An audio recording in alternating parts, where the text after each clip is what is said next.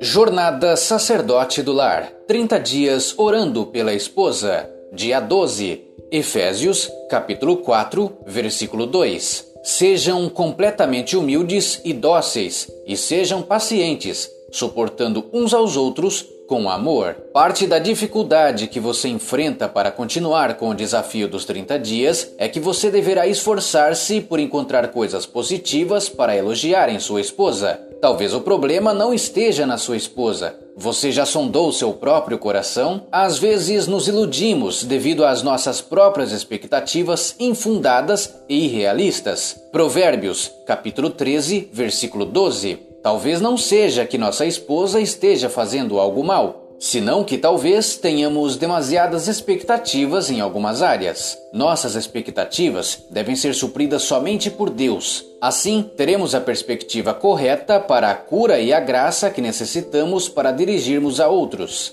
É triste saber que agradecemos mais aos de fora que aos que convivem conosco em nossa própria casa. Hoje, trate de ver sua esposa por meio dos olhos da graça. Agradeça-a verbalmente pelas coisas que ela tem feito até agora. Ora, mais ação igual a oração, graça. Dica 12. O amor reconhece um ao outro. O elemento mais valorizado pelo ser humano é o reconhecimento. Nada tem tanto valor quanto a capacidade de reconhecer os esforços, progressos e intenções positivas do outro. Considerem os outros superiores a si mesmos. Filipenses, capítulo 2, versículo 3. O reconhecimento é uma demonstração de amor para sua esposa. Mantenha um padrão de reconhecer sempre, elogiar sua mulher, mas elogiar com sinceridade, pois isto irá fortalecer os laços que unem o casal, além de trazer verdadeira satisfação pela relação que vocês mantêm. A gratidão e o reconhecimento abrem portas para o amor florescer.